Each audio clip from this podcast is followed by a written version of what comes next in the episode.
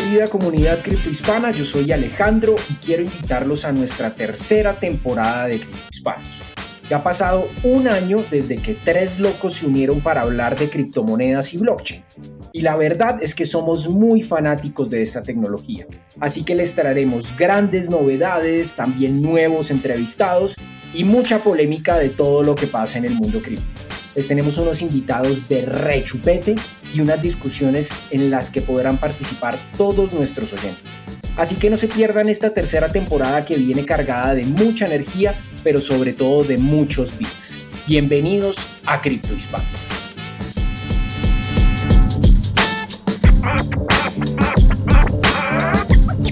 Para varios de los que estuvimos presentes en este episodio, va a quedar marcado sin lugar a duda, en la historia de Criptohispanos. En este nuevo episodio de la tercera temporada compartimos con Charlie Trem y Guillermo Torrealba. En esta oportunidad me acompañó mi compadre colombiano, Alejandro Beltrán. Y nuestro pana venezolano estuvo doblando al español este episodio que fue en vivo a través de nuestro canal de YouTube. Conversamos con Charlie y Guillermo sobre los inicios del ecosistema Bitcoin, la narrativa de ese entonces, si cambió o no cambió. Nos adentramos en las experiencias de Charlie, quien nos comentó que ya va a cumplir su décimo año en este ecosistema Bitcoin.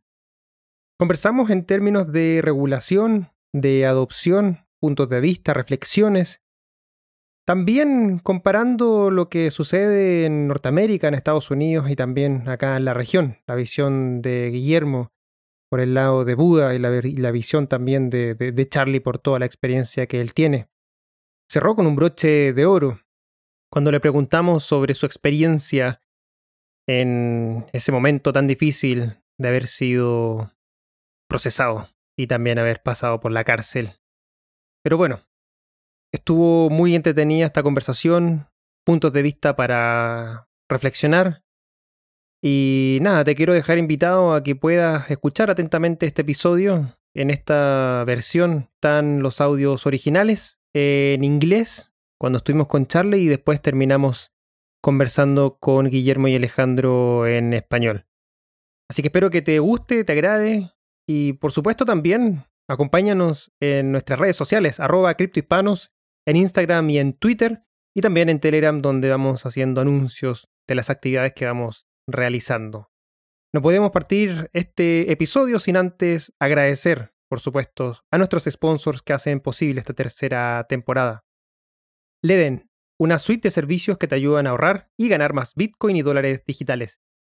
Los productos de Leden te permiten generar intereses, pedir créditos en dólares y obtener créditos para comprar más Bitcoins.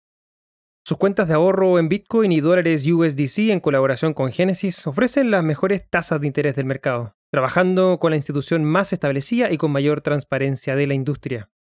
Así también cuentan con un servicio llamado B2X, exclusivo del Eden, que te permite utilizar tu saldo en Bitcoin para obtener un crédito en dólares y comprar el mismo monto en Bitcoin.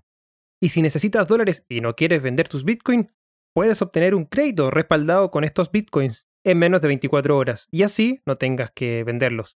¿Quieres ponerle alas a tus satoshis? Aprende más en leden.io. Revisa las tasas de interés vigente tanto para ahorros como para créditos en su página web. ¿Necesitas cambiar Bitcoin por dólares, euros, pesos o bolívares? Usa Local Cryptos, el mercado peer-to-peer -peer más seguro.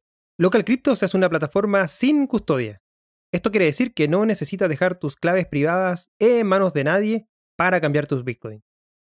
Con más de 100.000 usuarios y más de 40 formas de pago, Local Cryptos es el mejor lugar para comprar y vender Bitcoins. Regístrate ya en localcryptos.com. Y también saludamos a Buda. Compra Bitcoin, Ethereum y otras criptomonedas con la comisión más baja de Sudamérica en Buda.com. Si ya tienes cuenta, recuerda, invita a tus amigos y puedes ganar el 20% de lo que ellos paguen al usar Buda.com durante un año. Si aún no tienes tu cuenta, ¿qué esperas? Te tomará menos de 5 minutos creártela. Recuerda, Buda.com, tu puerta de entrada a la economía del mañana.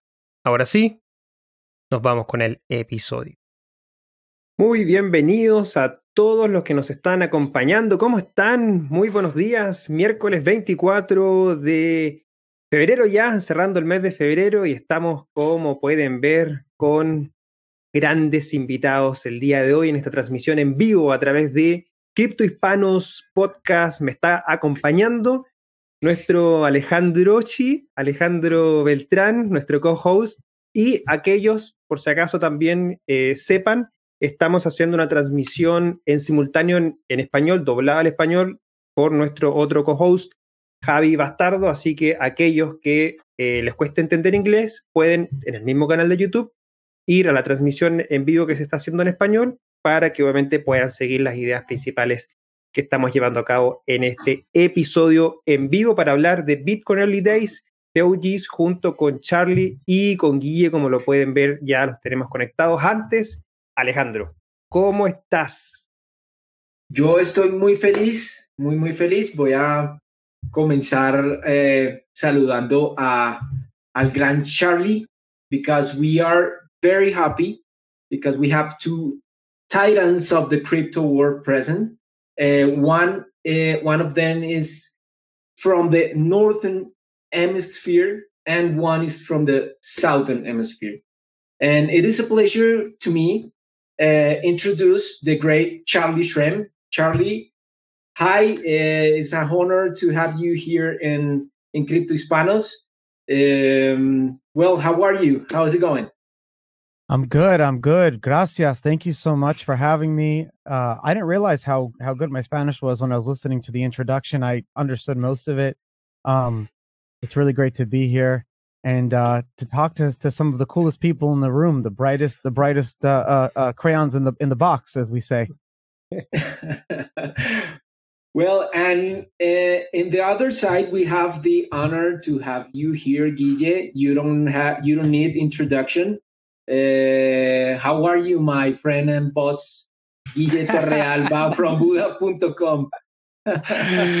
uh, thank you, Mr. Alejandroshi. I'm good, man. I'm super good. I'm super stoked to be here. I'm happy. Um, I think this is the one of the most um, interesting talks, Bitcoin talks. Uh, I'm I've had so far. I mean, it hasn't happened yet, but to have to be talking here with Charlie, I mean, I'm I'm super happy. Char- I, I, Charlie, you you're I, I I I'm in this space since early 2014, and there were two people that were incredibly influential in my convincing my process of getting to to get super, uh, absolutely convinced that Bitcoin was the future. One was Andreas Antonopoulos, and the other was you. So, man, thank you very, very much for all the material that you that you've been creating all all all this time um, you're you're very important for the space. You're if somebody doesn't know uh, Charlie, uh, you should. You should. Thank you so much. Uh, Thank go you. and review um, what this man has been doing for so long. How how long have you been in, in the space? I'm going to be celebrating my 10 year anniversary in the wow. space. yeah, very early days. Yeah. it was. It's been it's been 10 years since I uh, joined the uh, like the Bitcoin, the original Bitcoin forums.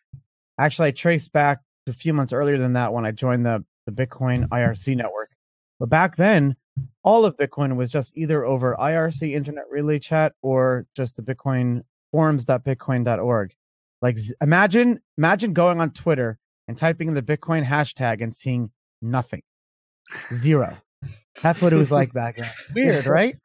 yeah that's that's that's uh, uh, amazing and and and starting with that point of view with these early days that um uh, Guille was asking to to, to Charlie um, uh, which was the the keys between the, the ecosystem in the early days and the ecosystem today because with 10 years uh, having in this ecosystem i think charlie that the the topics, what the people are talking about Bitcoin have changed, no?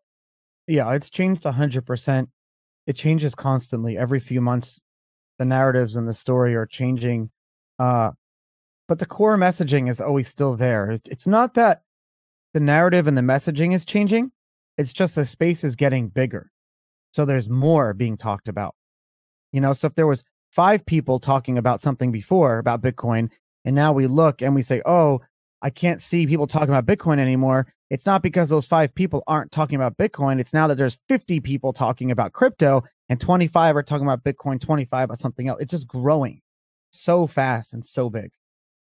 Amazing. And and for your side, Guille, uh, what was the, the, the, those early days that you have in 2014 and, and today? Uh, having, of course, uh, reviewing all the, the, the, growth that, that Buda has uh, has this this uh, almost uh, six seven year. Um, there, I'm sort of conflicted with this uh, because in in in some aspects, um, the the scenario the scenery has has changed a lot. Um, for for instance, in terms of regulation, like Buda Buda.com now, it's pretty much a regulated entity in Colombia. That this was unthinkable back then. Um, but on the other side, I feel that the the thing, I, like the other day, I was I was watching this interview that I gave, like one of my first interviews I gave, like six, seven years ago, and was pretty much saying the same thing. I was like, "Damn, like I haven't evolved anything, or or like the base message hasn't changed." And the other thing is that as as Bitcoin has cycles, what I see is that also the rhetoric and the stories being talked about are all are also cyclical. Like like we're we're starting to hear again the same things that we heard in the bull run of 2017 and the same things that I used to read that were talked in the in the bull run of um, uh, 2013. Um, so so I guess that as Charlie said, like it has changed a lot, but the main aspects of it hasn't changed pretty much at all. Um, so it's like the a comp- like it's a side talk that changes a lot but the main thing is still there and it's still pretty much the same thing which is good because it means that it has always been very clear which which which was the path. Well I i i need to confess that my first presentation about bitcoin uh, was really fucked up. Uh, uh i screwed up and and then i i, I did i i didn't want, uh, or I really didn't understand what was the point about about the technology. But uh, for me i understood it uh, in the introduction of economics. But uh, in this in this situation uh, in the economics and uh, what what charlie mentioned about the narratives of of, of bitcoin um, what what do you think charlie uh, that is the narratives about bitcoin today? Was it considered a store of value at the beginning or that emerged over time? Yeah good question good question. So um no one really knows how something becomes a medium of exchange and store of value over a long term. Oh, we study it, we look at it, we read textbooks, we uh, we investigate history. But but if you look at the currencies that have been that that or like if you look at what uh, a certain amount of human of, of humans uh, or people have used as their non-fiat currency over time, it's not easy to create a currency. Uh, you look at the ones like uh, just the ones that we all know about, gold and silver. Uh, if you actually go and look about like why gold and silver originally had value and you go back to like go back to the years 0 to 1000 read about the years 1000 to 2000 in medieval england understand why certain kings money were better than other kings money why counterfeiting and double spending were a real thing back with silver coins. So the the the, the, the issues that we have with money is not new. The issues that we have with money I've been around for a very long time. Humanity's always been looking for the perfect money, right? Like natural selection is a real thing. At the end of the day, the fittest are going to keep going It's the reason that fish have fins and scales and they can breathe underwater. It's the reason why we can breathe air because we adapt to the environment around us. And I think that over time, we've realized in this country, at least from the world that we live in now, fiat currency or currency by decree, in that you have uh, a government and you have institutions that manage that, that may not be the best form of not just money, but financial infrastructure for the digital world of today. And simply because the inefficiencies that you have with money can't be solved by government. The inefficiencies that you have with money could only be solved by the market. And right now, one of the only reasons that Bitcoin and all of crypto will continue to appreciate and grow is because in the world today, it is the true only free market. It is the only place where you can you you can get settlement finality, you can get without needing to trust a single person.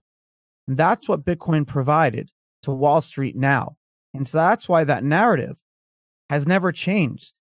You know, you were saying that narrative never changed. I agree with you because they're finally realizing it. Going back to 10 years ago when we said we need money that we can not counterfeit, not double spend. You don't have one person controlling it.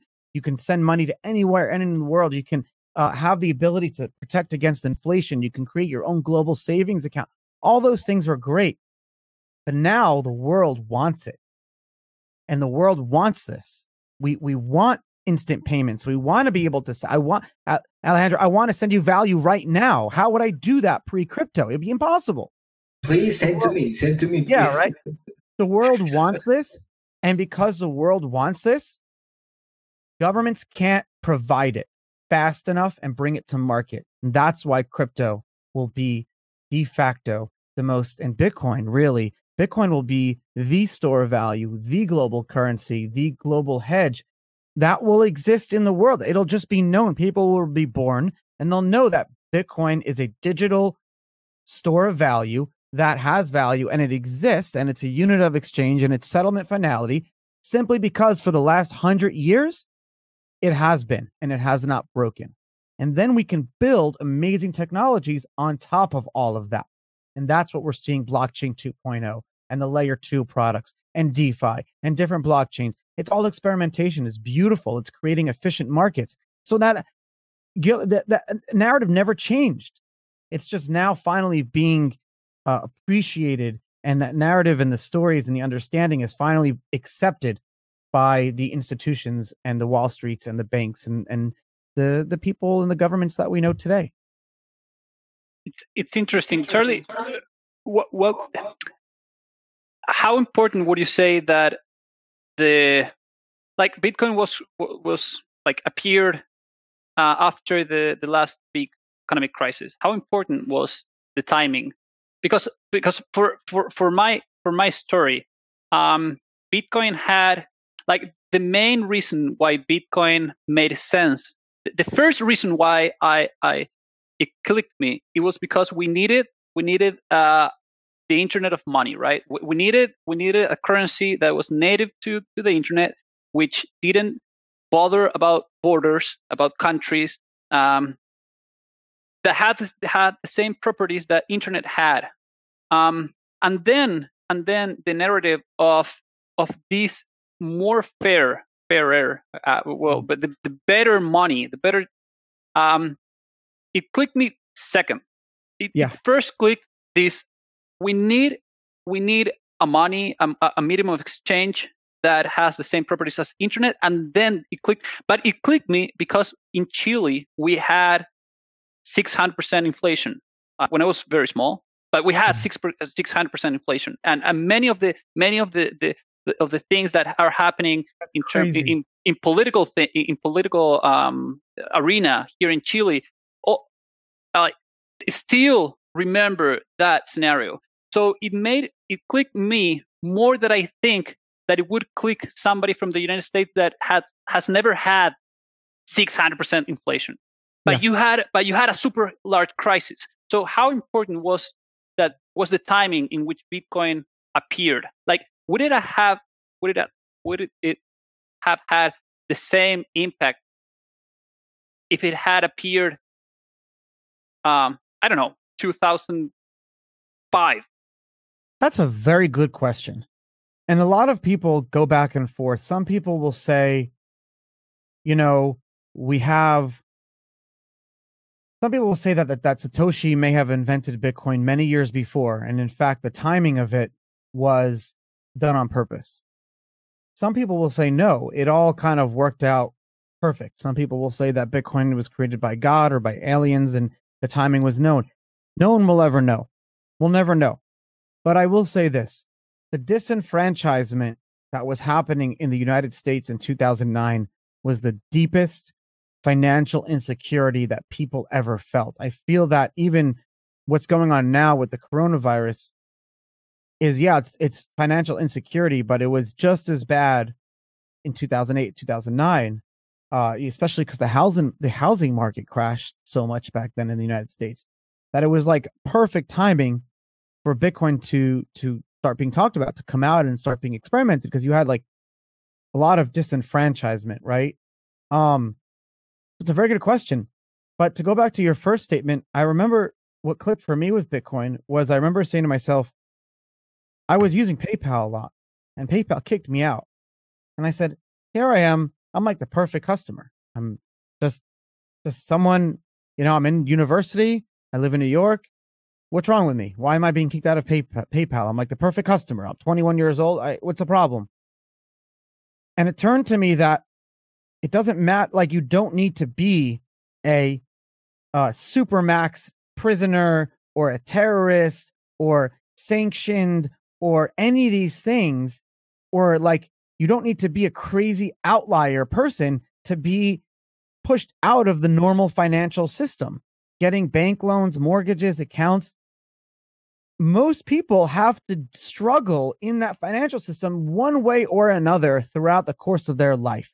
And these are not bad people. This is all of us. And this is just in the United States. In your countries, oh my God, the inflation, the banking system, the corruption, it's it's pales in comparison to what in the United States we have to deal with. You talk about inflation, we flip out when the price of coffee goes up from a dollar to a dollar and 10 cents. So you're right. We've not dealt with the inflation. And the timing of Bitcoin and crypto was perfect. But what clicked for me, like you said, was I was like, whoa, why am I being kicked out of PayPal? And so that yeah. was to me like we need a better way of money. Here I'm just trying to like hustle. I'm trying to like make some money on the internet, sell airline vouchers for Bitcoin. I'm trying to just get out of my parents' basement, you know, get some financial independence for myself. And I can't even do that on PayPal. I'm can, yeah. I, can I tell uh, a very a, a, very short story? But yeah. uh, I was already in Bitcoin. Uh, Buda was I, I I had already started Buda, and we expanded to Colombia. Colombia was our first country outside Chile, and and I, and, it wasn't because of this reason. But then when when we got to Colombia, we opened the first bank account. Two things happened um, in the banking infrastructure in Colombia, which blew my mind. First, we had this bank account and we tried to access it in, in a Saturday. And the bank account, I mean, I mean the website um, threw us a, a, a, text, an error that said that the bank, our bank account wasn't accessible until Monday, eight o'clock in the morning. And it was like, the fuck, man! Yeah. It's it's a it's a it's a website. And then second, um, it cost like at least two dollars plus zero point four percent um to make any bank transfer um, from bank account to bank account. And that's something that I think that is not very different from the United States, but it's very different from Chile, where bank bank transfers are instant and free. Um, but yeah, man, I mean, it, internet money. Like today's internet money is really bad money. Is really really bad money. So yeah, because you have to focus on how do you how do you because you're in your countries and then these are like arbitrary borders that are set up by like lakes and rivers most of the time and and, and mountains so like why do you have to you know you cross the mountain and it's like a whole different money sometimes a different language and culture uh and so that's another conversation of topic that i that i you know i think I think the fighting and the hatred that we all have with each other is also created by the powers that be, and they want us to to come at each other all the time. But um, you're right. There's money is is very inefficient even today. Even today, like um, I run vacation rental businesses, and I have to pay a lot of people constantly, and it's a lot of small amounts, like a few hundred dollars here. I have dozens of people that work for our family business, and it's just a, it just takes so much time. It takes so much time to move money around. It takes days, and it makes no sense if you can. If you talk to any developer, any engineer of anything, an engineer building hydroelectric dams or nuclear power plants, or you talk to anyone building anything, you know, building boats, or you talk to people who are build aircraft or, or, or spacecraft, you know, NASA. What do they tell you? The first thing they try to do is bring down is is the efficiency of time. If anything is slowed down because of an inefficiency somewhere, it breaks everything. Think about think about if there was an inefficiency in time from when you push the button to turn the, the space shuttle on and the and the fire to turn on the rocket. Dude, we all everyone would die. One millisecond. So we care about but why is our money inefficient? I'll tell you why. The reason our money's inefficient is because it's the last way the powers that be can control us. They can't control us with information anymore. We're doing this. We're podcasting. We're going live. Elon Musk, I just ordered Starlink. I'll be able to go on the internet without an internet service provider. I go straight to satellites. We're all going to be doing that net soon. What's the last way they can control us? You guys answer this question. You don't need me to answer this. Yeah, that is a that's a very interesting point of view, and and I totally agree with with that statement uh, that you told us. Um, and and there is another part. There is a part of this uh, one that are are are in the side of trying to um, control us, if what we can tell uh, in terms of uh, true or true trade regulations. Uh, uh, they, they for, for for what we can saw the last years, uh, regulators, from my point of view, have been changing the, their narratives but how was it work? Uh, it was work with them in the early days. Uh, uh, they they they understand right now uh, what are what are these what is Bitcoin, what is cryptocurrencies, what they can use, or or they are definitely don't understand and and and trying to control it uh, as you as you already said, Charlie. I think if I understand correctly, you're asking me like how that's all changed kind of like over time. Through re- uh, for for the regulators. Yeah.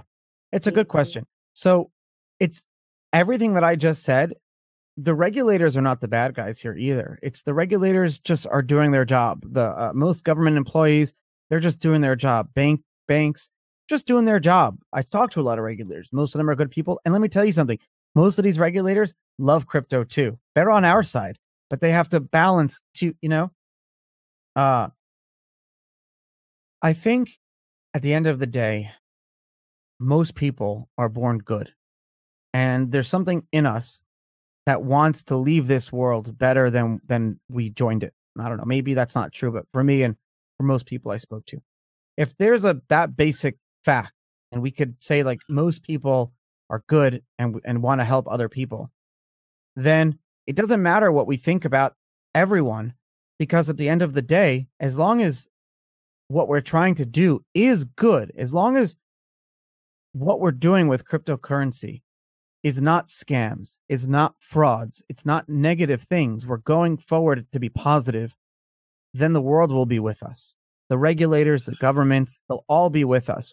If we're what we're focusing on is bringing people out of poverty, if we're allowing people to start businesses out of their basements and be able to not just accept payments, but build software that has built into the software the ability for the developer who's in Chile, who's in Argentina, who's in Mexico to be able to make this money. And then the software pays them. I mean, that is, come on. When did, where in the world did we ever have the capability?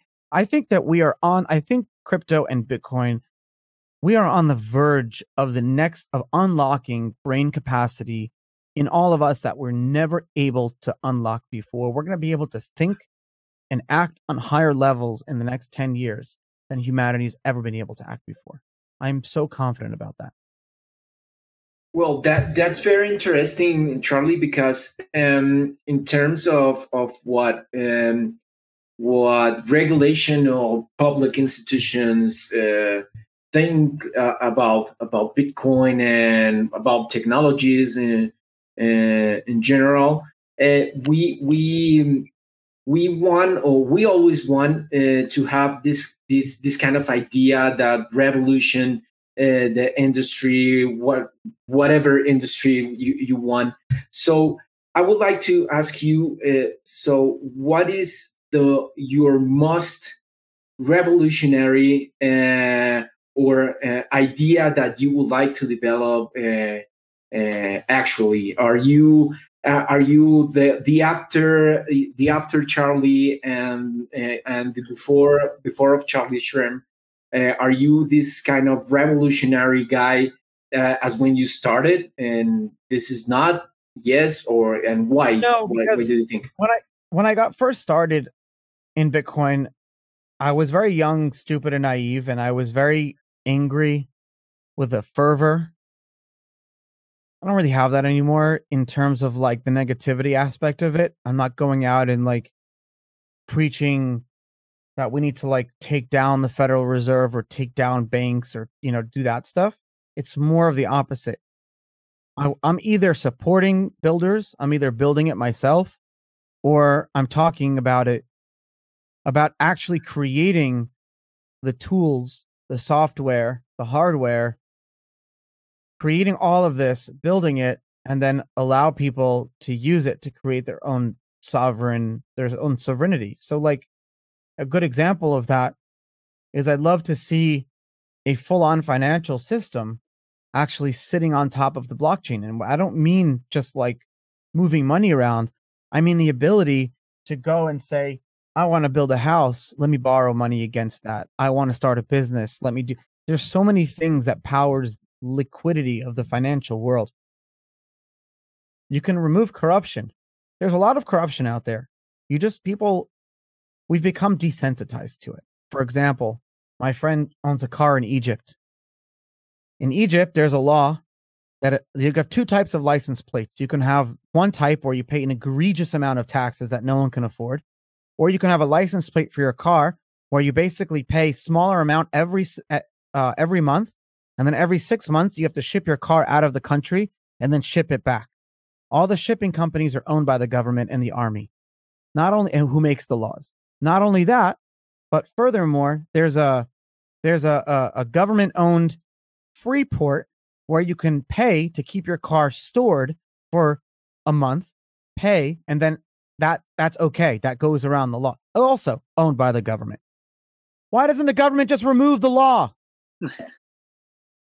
so Bitcoin and cryptocurrency, what it does is it all of all of these financial transactions are now on a blockchain. All of these uh, software instruments can be connected to financial instruments on the blockchain. And so people can not just develop better systems, but they can talk about things that happen there and they can uh, take all of those people who have to now, who are in poverty because they have their car in Egypt, but they have to pay all this money every six months just to, to live if you give them the ability to not have to worry about stuff like that anymore, and then the governments are pressured to remove the laws because people know about it, then I feel like that could change the world. Hopefully. Nice, nice, Charlie. What about you? What about you, Guille? Uh, the the um, the guy I knew five years ago, and he was a revolutionary guy. He was uh, with his angry face, uh, trying to change the world through Bitcoin. What about the Guille uh, five years ago and the current Guille? Um, I think, as I said in the beginning of the, the interview, um, I, I like it hasn't changed much. Um, I haven't evolved.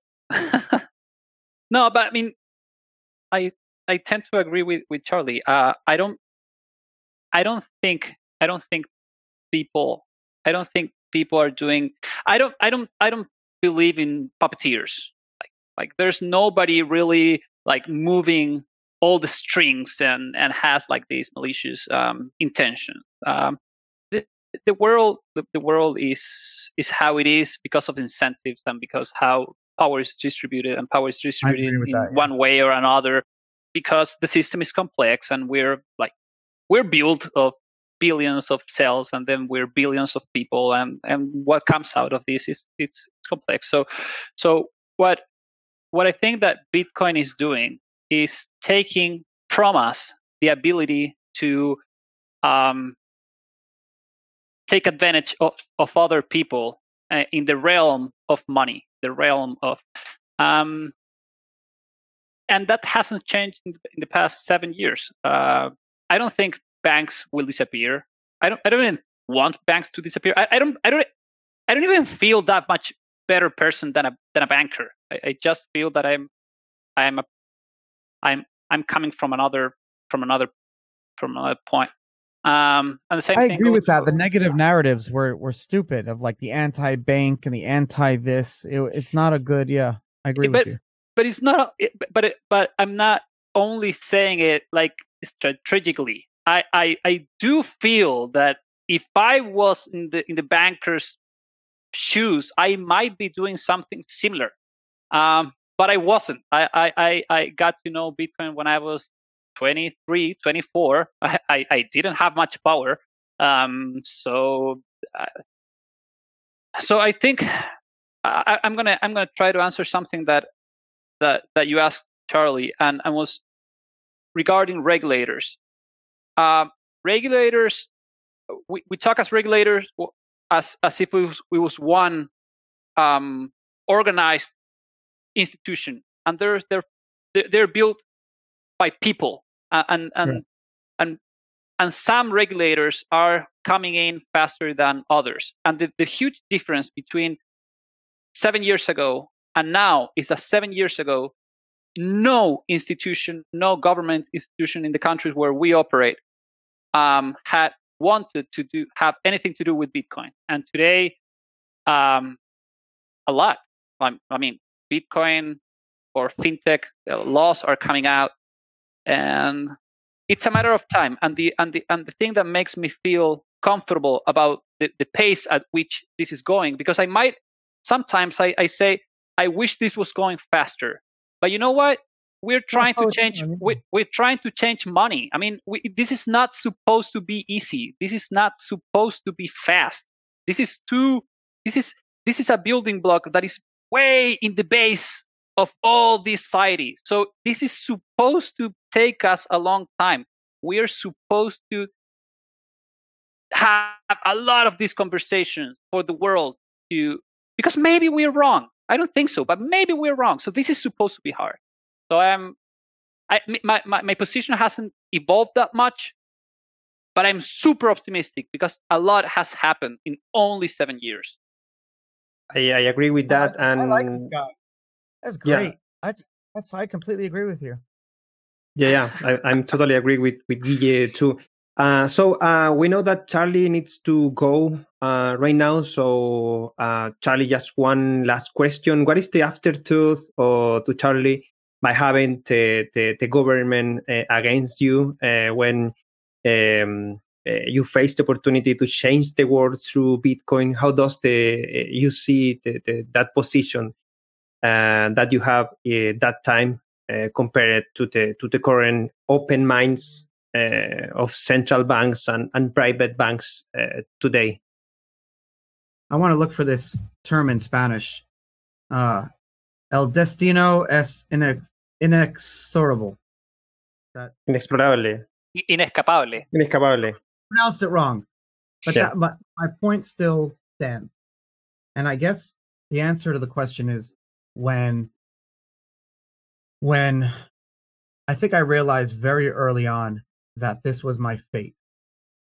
And when I got arrested and I I came over the initial shock of it. Oddly enough, I didn't fight it. I just accepted my fate. And I said, I'm 22 years old. This is what's coming. I'm going to have to go through this whole process of house arrest for years, and then I'm going to have to go to court and fight for my freedom. And I know that I'm a good person. I know that I'm true, and I know that a judge and jury will see me as a good person, and I'll be okay.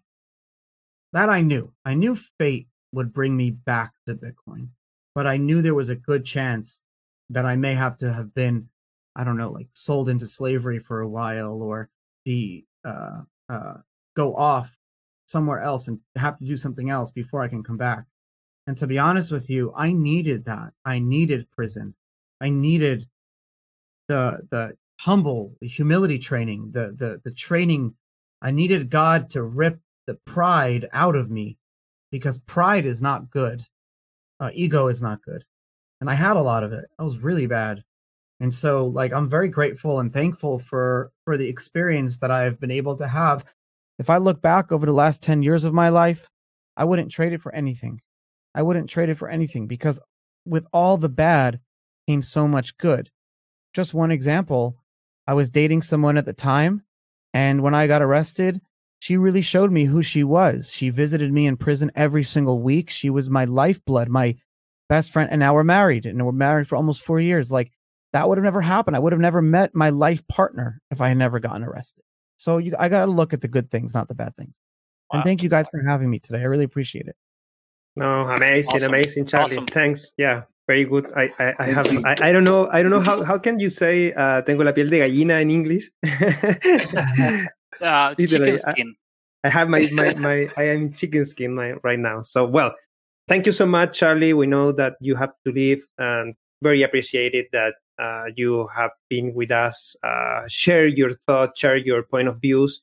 Um, thank you. We hope that we can uh, share with you uh, in the near future uh, in this podcast. Oh yeah, I just looked up the uh, that that that quote that you just said. Thank you, thank you. I Amazing. Thank you. I can't wait to be back on on your show soon, and and I'll see you guys later. Bye-bye. Bye.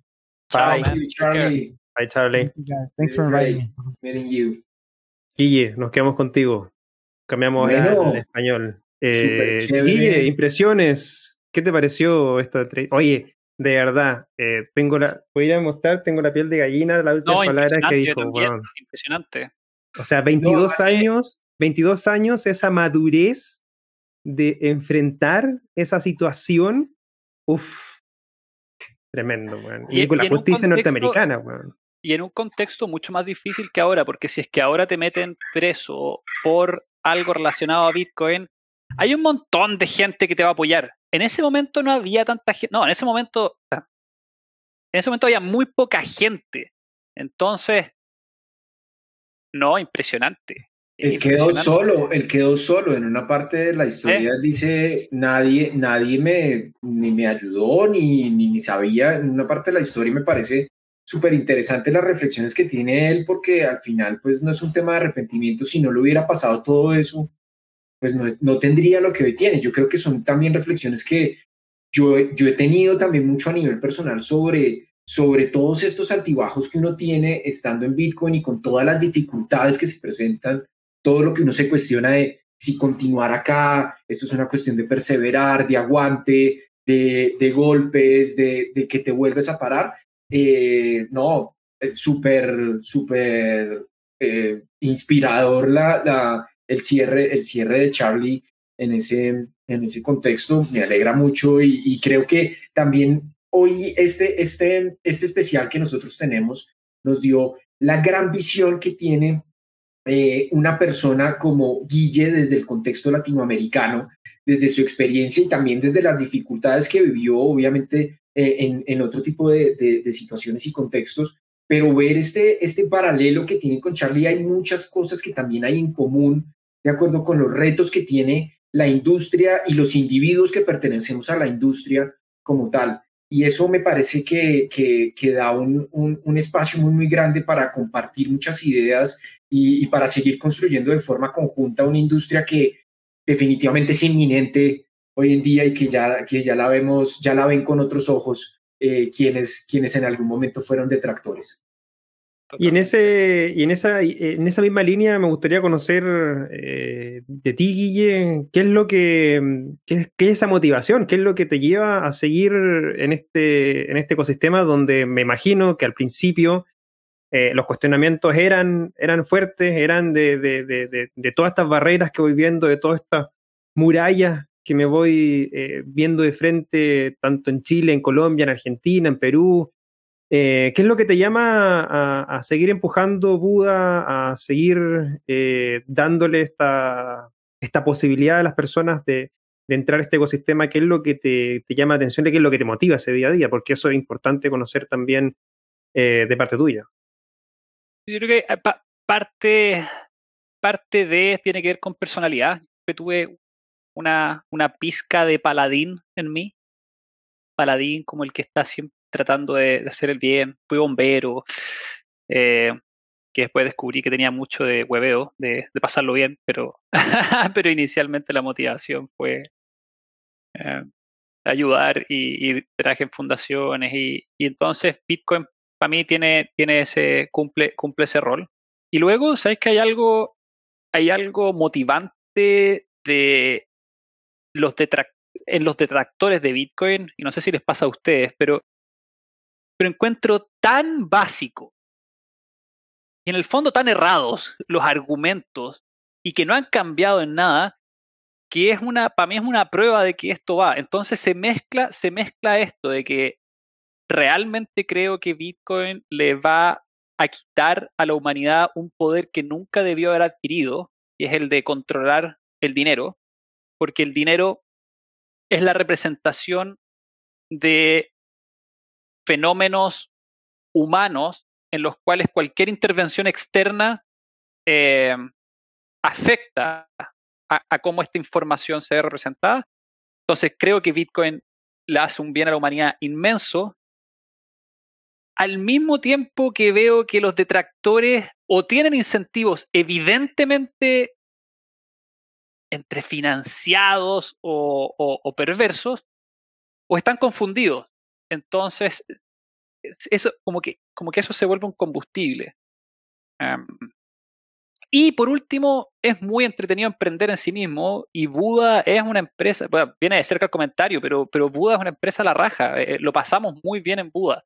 Eh, entonces, yo creo que trabajar en Buda es objetivamente más entretenido que trabajar en prácticamente cualquier otra empresa. Y de hecho lo he pensado cuando he estado realmente, realmente estresado y he dicho, ¿sabes qué?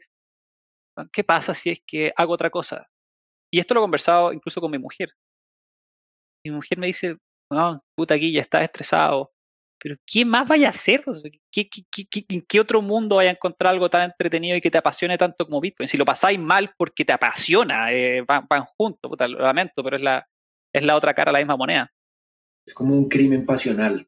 Es como, sí. es como una, un consumo de una relación perversa y, y, y como lo que se dice la tóxica. la, la tóxica. Sí. Totalmente. Hay una canción de reggaetón, hay una canción de reggaetón muy, muy buena. No te vas a poner a cantar reggaetón ahora. no, favor, no, no, no, pero, pero quiero dejarla para nuestros criptohispanos. Pero, pero quiero tararearla. Un símbolo, un símbolo, claro. sí. Oye, Guille, por último, para, para ir cerrando este, este, gran, este gran episodio que tuvimos, la verdad me pareció, creo que ha sido el mejor episodio que hemos tenido eh, y el que nos ha marcado, yo creo que a varios de acá en estas reflexiones. ¿Cuál es el, el pensamiento de este posguille de tener eh, a los bancos, a los bancos e inclusive a las instituciones públicas eh, eh, contra, contra, contra tu idea, contra tu proyecto, contra tu sueño, contra tu meta? Y, y cuando ellos, digamos, tienen la oportunidad o cuando tienes la oportunidad de cambiar el mundo a través de Bitcoin, yo creo que todos los que entramos acá eh, nos terminamos cuestionando algo de, del sistema actual. Eh, ¿cuál, ¿Cómo ves esa posición que tenías antes comparada con, con lo que supuestamente hoy, hoy vemos de, de, de, una mente mucho más abierta de los, de los bancos centrales y, las, y de los bancos privados? Eh, no ha cambiado tanto. Esta, siempre cuento la misma historia. Cuando nosotros, Buda ha levantado Hubo levantado plata tres veces, pero siempre con los mismos inversionistas. Entonces hemos tenido poca... Costó mucho levantar plata por primera vez, pero luego cuando necesitamos capital por ese motivo ha costado poco. Eh, pero la primera vez que tuvimos que convencer a una persona, eh, nos costó mucho. Buda está... No teníamos plata, yo, yo no me pagaba sueldo. Eh, honestamente, tirando para atrás, no sé cómo lo hicimos, pero, pero llevábamos, llevábamos más de un año tratando de, de, lograr esto. Y, y, teníamos un inversionista, el primer inversionista que estaba a punto de decir que sí. Y dijo, y, y nos hicieron una pregunta. Y me dijeron, ya, Guillermo, pero ¿cuál es, cuál es el riesgo más grande de esto? Eh, y a mí me dolió la guata, me dolió el estómago decirlo, pero honestamente era lo que creía. Yo le dije, el, el riesgo más grande de este negocio es que nos va a se nos van a tirar encima todos los bancos y todos los reguladores. Ya, cuéntame un poco más porque me interesa saber cómo es esto en el contexto que estoy metiendo el plato a tu empresa. Bueno, ya hablamos y, les expliqué que el cambio que estaba, que estaba proponiendo Bitcoin era muy estructural, iba a encontrar mucha resistencia, eh, pero en la medida que nosotros fuéramos capaces de educar y en la medida que pasara suficiente tiempo y que la gente escuchara Bitcoin suficientes veces, eventualmente iba a cuajar. Eh, íbamos a superar el desafío. Y siempre y cuando nosotros en Buda hiciéramos el trabajo muy, muy, muy, muy bien, cosa que nunca existiera un real argumento para el regulador de cerrar la empresa, no iban a poder hacerlo. Y eso lo demostramos con el, con el banco. La, la, pelea que nosotros tuvimos con los bancos en Chile, se la anticipamos a los inversionistas años antes. No, eso no fue para nada una sorpresa, no fue una sorpresa para el equipo, no fue una sorpresa para nosotros, no fue una sorpresa para el inversionista, no fue una sorpresa para nadie pero estábamos tan tranquilos. Esto me acuerdo, nos cerraron las cuentas. Buda pasó de tener ingresos altos o bajos, es, relativo, pero a tener ingresos un día y al día siguiente tener cero ingresos. No sé si la gente entiende lo que significa tener 35 empleados y que la empresa pase a tener cero ingresos sin la posibilidad de tener ingresos, porque no es solo que nos cambiáramos de banco, cero. Y nosotros estábamos muy tranquilos de que nos iba a ir bien. ¿Y por qué estábamos muy tranquilos? porque habíamos hecho todo lo que se suponía que había que hacer. Entonces, esto es algo que va a tomar tiempo. Esto es algo que se supone que va a tomar tiempo. Em, no ha cambiado tanto mi posición. Eh, mi posición se ha ido volviendo más fácil. Al principio era muy difícil porque sabía que se me venían muchas peleas y ahora como que las estoy viendo un poco más hacia atrás. Como, ah, ya, las tuvimos. Buenas, pero se vienen otras más adelante. Pero pero está pasando lo que era obvio que iba a pasar. esto no puede ser fácil. Yo todavía estoy un poco magullado de, las, de, los, de los golpecitos, pero, eh, pero ahí voy. Tengo una cicatriz por acá. Ya no, ya no está tan hinchado. por acá.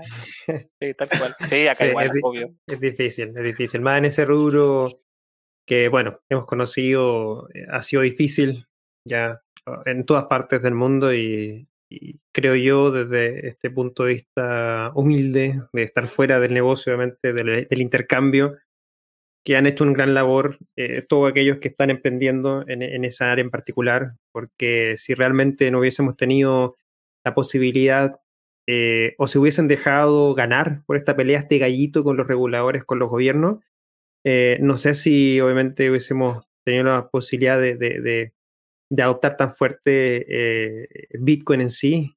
Eh, hubiese sido, obviamente, pero quizás a un, menor ritmo. Eh, y creo que el trabajo de Guille, de Alejo, de todos aquellos que, que, emprenden en este ecosistema es parte fundamental para ver lo que estamos viendo hoy día y dar la vuelta a este gallito y darse cuenta a los gobiernos reguladores que efectivamente no, esto ya está para quedarse. Y creo que ya se dieron cuenta, la narrativa cambió la narrativa del 2017-2018 es totalmente distinta a la narrativa que estamos viendo hoy día. Mismo Charlie lo dijo, eh, los reguladores, eh, o sea, es la persona detrás del regulador, es, le gusta cripto. Eh, lo vimos el año pasado con, las declaraciones del minuto que, estaba el, jefe de la SEC y de la UCC, que era muy pro cripto, pero obviamente tenían que adoptarse a lo que es la institucionalidad detrás de un gobierno, de un aparato público, que es obviamente limitar operaciones, hacer procesos de regulación, pero sus declaraciones personales siempre fue en favor de, cripto. Así que es interesante ese punto de vista que planteó eh, Charlie, eh, de lo cual totalmente estoy también de acuerdo. Y ya la narrativa cambió, creo que eso es algo bien, bien positivo, bien interesante. Y bueno, eso quería solamente eh, incorporar, añadir como palabra final, idea final. Eh, Alejandrochi, ¿alguna idea final para despedirnos?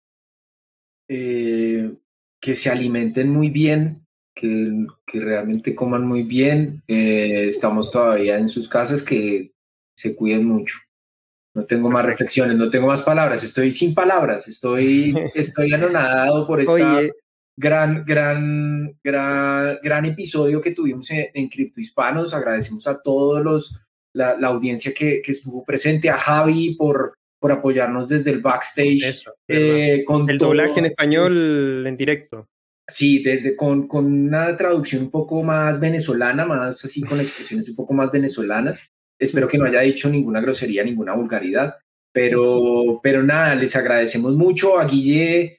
eh, como siempre, nuestra mayor admiración y nuestra mayor, nuestro mayor respeto por todo lo que estás haciendo por la industria. Creo que no, no hay que dar muchas palabras de que eres un gran referente en América Latina y- y espero que lo seamos alrededor del mundo también. Hay que invadir, hay que invadir otros países. Vamos a hacer una invasión bien, bien buena. Guille, mil gracias, a y, te, y te mando un gran abrazo. eh, y Cristo, mi, mi, mi chief de Cripto Hispanos, mejor dicho, todo el mundo me manda ahora, yo soy simplemente un súbdito lacayo. Eh, No, no, no, no. Un gran eh, abrazo, un gran abrazo, un gran abrazo a todos. Recuerden, el jueves mañana 25 en Clubhouse Bitcoin, nosotros se lo dijimos, está como un programa aparte de Café Bitcoin también.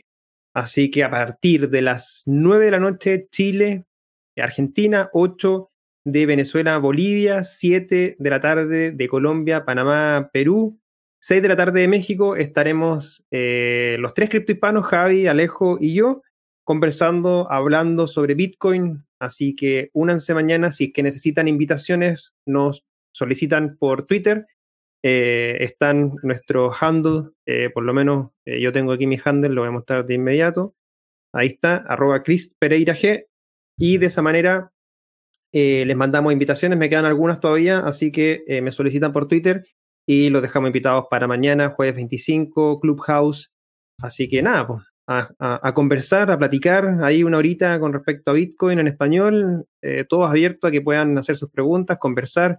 Por ahí eh, tenemos un, un- a, Víctor que nos dijo que ganas de, tomarse un café, bueno, o alcohol, si se pudiera, con Guille y Chris, eh, hablar de las historias de cripto en Chile. Bueno, puedes unirte, Víctor, al, mañana Clubhouse y bueno, conversamos de este más temas mientras dure esta pandemia, obviamente, y ya tengamos seguridad de poder juntarnos. Guille, muchas gracias, doctor. Doctor Gracias Beltrán.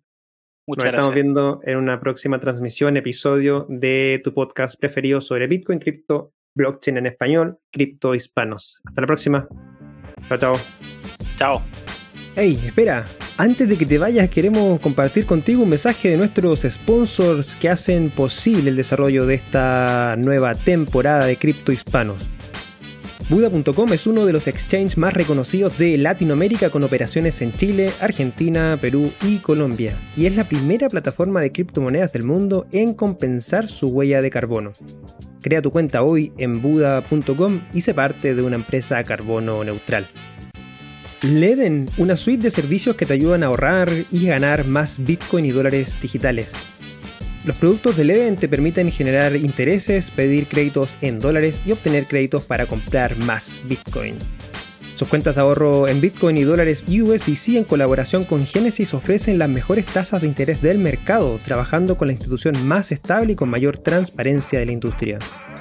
Así también cuentan con un servicio llamado B2X, exclusivo de Leden, que te permite utilizar tu saldo en Bitcoin para obtener un crédito en dólares y comprar el mismo monto en Bitcoin. Y si necesitas dólares y no quieres vender tus Bitcoin, puedes obtener un crédito respaldado con tus Bitcoin en menos de 24 horas y así no tengas que venderlos. ¿Quieres ponerle alas a tus satoshis? Aprende más en www.leden.io. Revisa las tasas de interés vigente tanto para ahorros como para créditos en su página web.